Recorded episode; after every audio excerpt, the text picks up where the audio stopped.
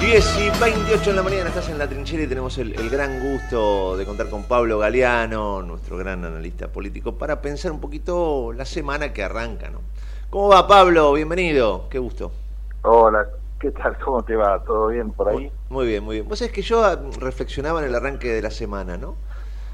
Yo noto esta desconexión en, en la clase dirigente, en, en, el gobierno, en la oposición, con realmente lo que nos está pasando. ¿no? Por un lado, obviamente arrancó la campaña, estamos con las candidaturas, eh, los distintos frentes, las conformaciones, y por otro lado, que yo, el INDEC te dice que hay 40% de pobreza. ¿no? Qué sé yo, no, sí. sé, no sé, no sé, no sé. ¿Por dónde, por dónde ves que pasa la cosa en estos días?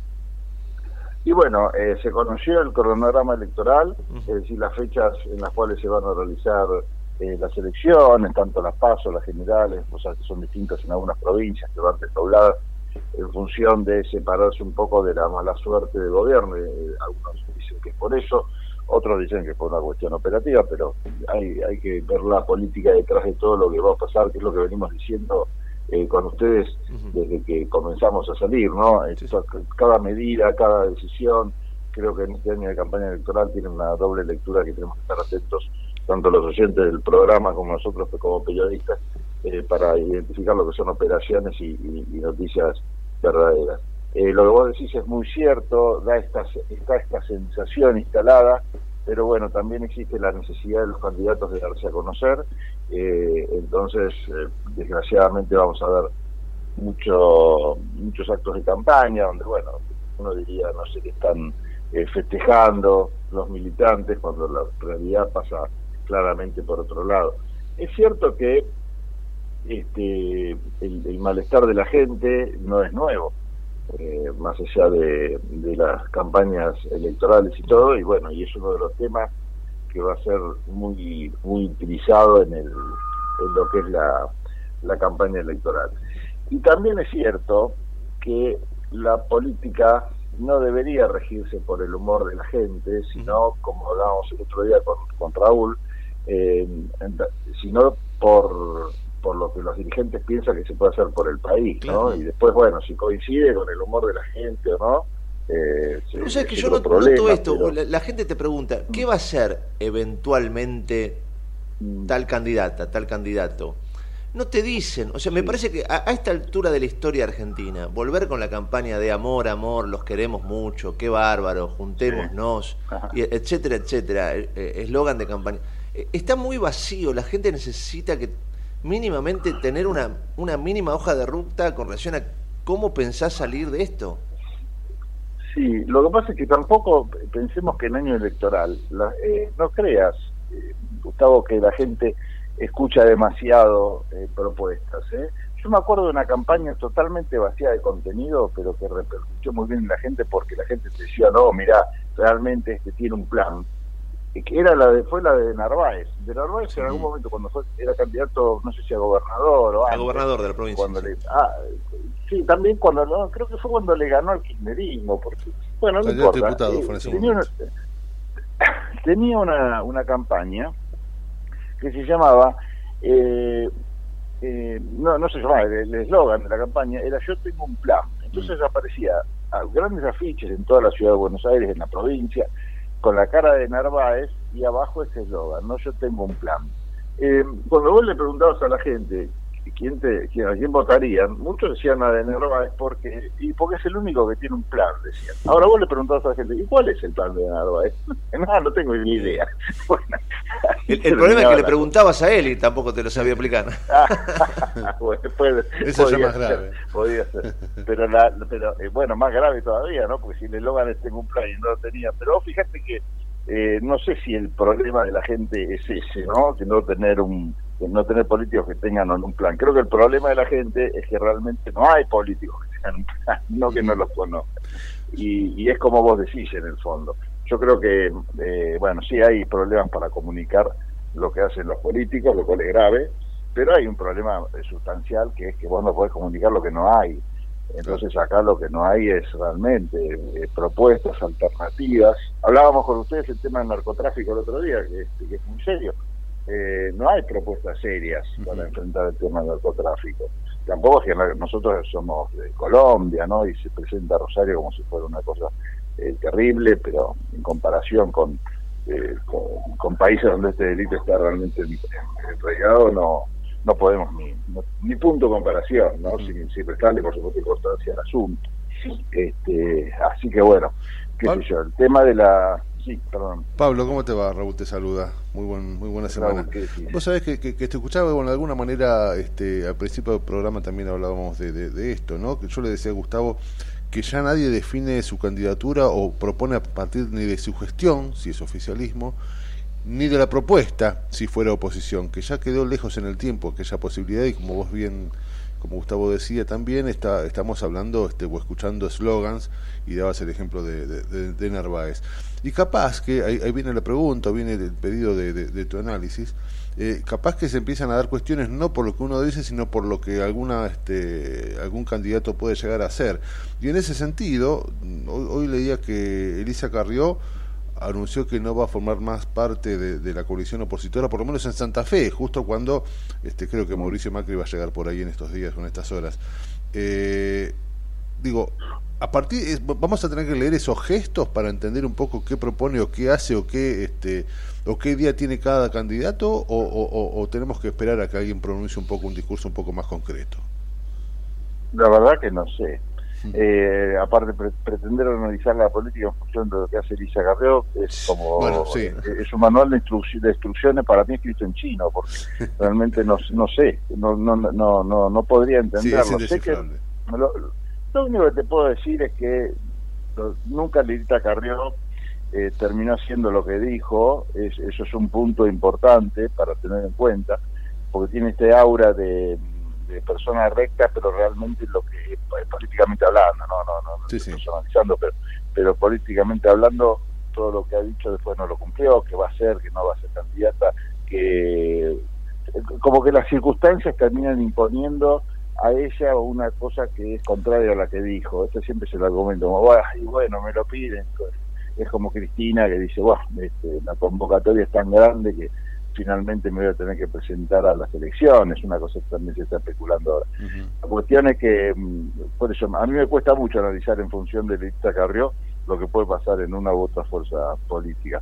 Para hablar más seriamente tendría que sí este, ir a algún referente que, que, permita con alguna coherencia decir, bueno, vamos para acá o para allá. Yo creo que Macri se va a presentar como, ah, como candidato, me parece a mí que sí. También depende con quién hable, pero bueno, me la juego acá. Mm. Este, eh, Candidato a presidente. juega, juega por, todo. para, para mí va a jugar por lo menos hasta último momento, salvo que alguna cosa. Estoy como los los astrólogos, ¿viste? Que te dicen, bueno, te va a pasar esta cosa, salvo que pase otra. Pero, me parece que hasta hasta último momento va a tratar de... Está haciendo todos los movimientos de una persona que sí que se quiere presentar. Eh, por otro lado, duda mucho de... No, tiene bastante confianza a la reta, eh, su candidata Bullrich, que ella él la, había puesto ahí como para molestar a la reta, está levantando demasiado para su gusto, para el gusto de Macri, y, bueno, podría ser también ella, pero hay que ver ahí si Macri termina queriendo apoyarla o no. ¿Vos crees si, si, Macri decide jugar, Patricia se baja contenta? ¿O juega también? Sí, por supuesto. No, no, Patricia está por, sí, Patricia está por orden de Macri eso, eh, Patricia es un soldado de Macri, mm. claramente. Se, se, puso para estorbarlo a la reta, cosa que está funcionando muy bien, porque la reta no levanta y, y ella está creciendo, está bien, crece desde cero, ¿no? Y la reta está, aparte, expuesto por la gestión, y, en fin. Este, pero la verdad que está creciendo, la reta no, y, y Macri está, está estancado. Pero bueno, muchos dicen lo siguiente, por eso te digo, yo, tiro los datos y analícenlos ustedes porque es muy complicado todo. Pero eh, Macri es el único que le puede robar votos a Milei, ¿no? O, Patricia Bullrich también, porque se lo roban, son de la, derecha, por simplificarlo, de Juntos por el Cambio, un discurso más parecido a Milei, que, que también es que tiene, tiene votantes que simpatizan con la derecha. Rodríguez Larreta no le robaría votos a, a, a Milei, es más, muchos votantes de Juntos por el Cambio, que son denominados halcones, no votarían contentos a Rodríguez Larreta y, enojados irían y votarían a Milei. Es decir, que Rodríguez Larreta representa eh, algo no tan interesante electoralmente o a nivel votos para, para el sector. En cambio, Macri y Patricia, o Patricia y Macri, en ese orden mejor dicho, eh, tienen bastante, bastante más potencial. Es cierto también que mucho radical, mucho progresista del, de, Juntos por el Cambio, eh, le a Patricia Burrich y Mauricio Macri, se le pone respeto de punta, recuerdan el patético papel de la UCR durante el gobierno de Macri, en fin, y, y, escuchan como la conciencia alfonsinista y de Irigoyen que te dice, no muchachos, el límite es este. Eh, bueno, cada vez esa voz suena más, más despacito, es decir, la vista gorda. Yo creo que los candidatos del radicalismo, que son Morales, Manes, y para de contar, a presidente, tranquilamente y, contentos, irían atrás de cualquier candidato amarillo que termine definiendo la el PRO. Este, ellos quieren mojar, por decirlo mal, en este gobierno y no que les pase lo mismo que les pasó de alguna forma de alguna forma esto que decís empieza si querés a, confirmar o a un atisbo de confirmación se da con lo que sucedió allá en la falda no donde Rodríguez Larreta y Morales se fueron para, para festejar el triunfo del intendente de Juntos por el Cambio no sí sí sí bueno ahí sí fue un triunfo importante fue la, primera elección en Córdoba Córdoba es un distrito eh, muy particular porque son muchos votantes, es una de las cinco provincias que define la elección nacional. Eh, no olvidemos que la falda, la falda no deja de ser un, un alcalde que, que ganó en este caso, ¿no? Pero bueno, eh, con, con astucia la gente de Juntos por el Cambio nacionalizó esta elección y, y, bueno, obviamente nosotros no tenemos, tenemos el deber de, analizarlo. Sí, se ganó por un amplio margen. Córdoba igualmente eh, no olvidemos que, que, que, Areti ahí tiene un peso fenomenal. Sí, por otra parte, cualquier muy jefe, bien visto. Cualquier jefe, este, sabemos quienes conocemos Córdoba, la falda, lo que eligió es un jefe comunal y a veces trasciende el partido, ¿viste? Si no más por si, si, pintó algo eh, o, arregló la plaza o algo con la salita o bueno, un montón de cuestiones, definen mucho más a veces eso que la cuestión nacional, ¿no? Sí, sí, tal cual, tal cual.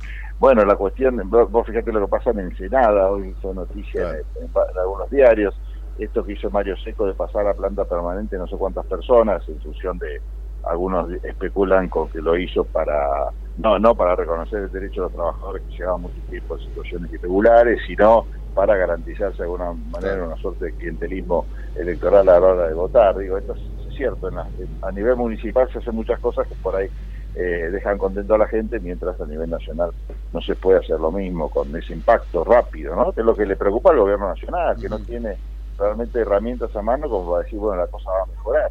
Los índices económicos en febrero son un desastre, eh, ahora se está especulando con que entre un poco de claridad del Fondo Monetario Internacional en función de los créditos blandos que hay por la sequía o, por razones climáticas. Imagínate que estamos dependiendo de, situaciones muy atadas con alambre, ¿no? Eh, tenemos que importar, estaba leyendo hoy, tenemos que empezar a importar soja para garantizar, Argentina importando soja, para garantizar la exportación de aceite. Bueno, pena, te da pena.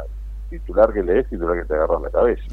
y bueno, y, sí, es cierto, la gente parece como que la política habla de otra cosa, pero si hablara de estos temas que tienen que ver con el Fondo Monetario, la deuda, eh, qué se va a hacer con la energía y todo, eh, yo no sé si la gente estaría más contenta o no. La gente se fija en lo que le pasa en el bolsillo y desgraciadamente eh, hoy por hoy no, nada rinde, ¿no? no nos rinde a nosotros las, este, como periodistas, me imagino la gente por ahí que, que, bueno, que está en situaciones más, más incómodas económicamente. Eh, está muy, muy mal. Por eso es increíble ante esta realidad eh, ver cómo eh, el presidente, por lo menos aparentemente, sigue intentando jugar, ¿no? Y, eh, mm. uno cree que es una pulseada con, con, el kirchnerismo y demás. Pero bueno, ahí, están, ahí tenés los carteles, ¿no? Por todo lo que hicimos y lo que falta hacer, dice Alberto. ¿Qué sé yo? Bueno, lo, lo que pasa es que, mira, el otro día lo escuchaba ustedes, van a decir, pero eh, ¿por qué te torturas tanto? Sin embargo, recomiendo escucharlo a Guillermo Moreno en un reportaje que le hizo Alejandro Fantino en una radio nueva que tiene, medio este, online, creo que. Bueno, eh, el reportaje dura dos horas, la verdad que no tiene desperdicio. Eh, pues dice acá son quitado un montón de cosas que nosotros sabemos. Entre, entre las cosas que dice, eh, explica esto, y yo creo que lo explica muy bien y comparto, por qué Alberto Fernández es el único que tiene discurso eh, y, que puede, y puede ser candidato. Él dice, desde la crítica, por supuesto, eh, que él que Alberto tiene un, discurso postmoderno, como que no, no le importa demasiado, digamos, hacer un análisis muy profundo de la situación, sino que es el único con capacidad para decir, bueno, yo hice esto, pues ese cargo, eh, y me falta hacer todavía mucho más. Que creo que es el eje de campaña de, Alberto si es que eh, finalmente se lanza, ¿no? Y tiene cosas para mostrar Alberto, objetivamente estoy diciendo, ¿no? Este, por supuesto que, está complicado, pero de los comparado con los candidatos del Frente para la Massa, ¿qué tiene para mostrar? Gestión en la Cámara de Diputados no, no, no, no le suma nada. Este, que se subió al, al barco en el peor momento, la verdad que la gente decir, bueno, te felicito, pero no te voto. Y le fue muy mal después en la gestión, por lo menos hasta ahora, ¿no? Prometió este, bajar la inflación y no bajó nada, en fin, está complicado. Cristina Fernández de Kirchner, ¿qué tiene para ofrecer? La gestión del gobierno de Cristina no la puede ofrecer porque ella está más afuera, por lo menos en el discurso, que adentro. Bueno, Grabois, no, no sé si, tomarlo en cuenta o no como candidato, y Alberto y, y Scioli, bueno, qué gestión. ¿Qué, puede mostrar de bueno de su gestión en Brasil? Este, no sé. Huele a naftalina, ¿no? Hablar de, Daniel. sí. sí, sí, es, joven, pero tal cual, siempre. Y Alberto Fernández es el único, eh, lo digo objetivamente hasta de forma irónica, ¿no? Pero es el único que puede decir, bueno, yo tuve el lío de la deuda externa heredada de Macri, la estoy navegando como puedo. Eh, una pandemia, la verdad que tan mal no me fue, cerré todo, quizás me sarté un poco, me pasé de tiempo, pero eh, tuvimos vacunas, ah, hubo países que se murió la gente, que abrieron indiscriminadamente antes de tiempo. Yo, sin información, igual que todo el mundo, creo que no la pasamos tan mal. No fue culpa mía que hayan estado encerrados, al contrario, fue para cuidarlos. El tercer tema, tuvo una guerra internacional este, de magnitudes increíbles, Cuarto tema, inflación en todo el mundo, los bancos están cayendo a pedazos, no hay créditos internacionales, ¿qué quieren que haga? Bueno, la sequía, digo, tuvo también más, mala leche Alberto como, para hacer todo un, listado terrible. Eh, y bueno, y es muy difícil, objetivamente estoy diciendo, ¿no? Es muy difícil manejar un país en estas condiciones. Ahora, si eso le va a servir para que la gente lo comprenda y después lo vote, dependerá un poco también qué alternativas haya. Yo creo que en el Frente para la Victoria, eh, honestamente, la alternativa más, más razonable y con más argumentos es la que tiene Alberto. Yo no sé qué argumentos podría escribir Massa para decir votame. O qué argumentos Scioli, bueno, es una cosa más mágica como la oposición, ¿no? Que no trata de gobierno. Cristina, ¿qué argumentos va, va, va, va, a decir? Este, no sé, yo de los candidatos que hay me parece que el que más posibilidades tiene Ahora sí, que, que, eso garantice ganar, ahí, ahí es otro cantar. Pero el que más posibilidades tiene, por lo menos discursivas, es Alberto Fernández. Si, si a mí me dijeran, vamos con Raúl y Gustavo a hacerle la campaña a algún, algún este, presidencial del Frente de la Victoria, la victoria elegí cuál, y yo creo, muchachos, que tenemos que los tres sí, cabeza Alberto Fernández. Tenemos más, más, más discurso. Con nosotros me quedo sin, sin, sin herramientas discursivas. Este, pero bueno, de ahí a que gane, por supuesto, está complicado. Pablo, querido, un placer escucharte como siempre. Bueno, igualmente. Gracias seguimos la semana. abrazo. Gran abrazo. 10 y 47, Pablo Galeano en la trinchera.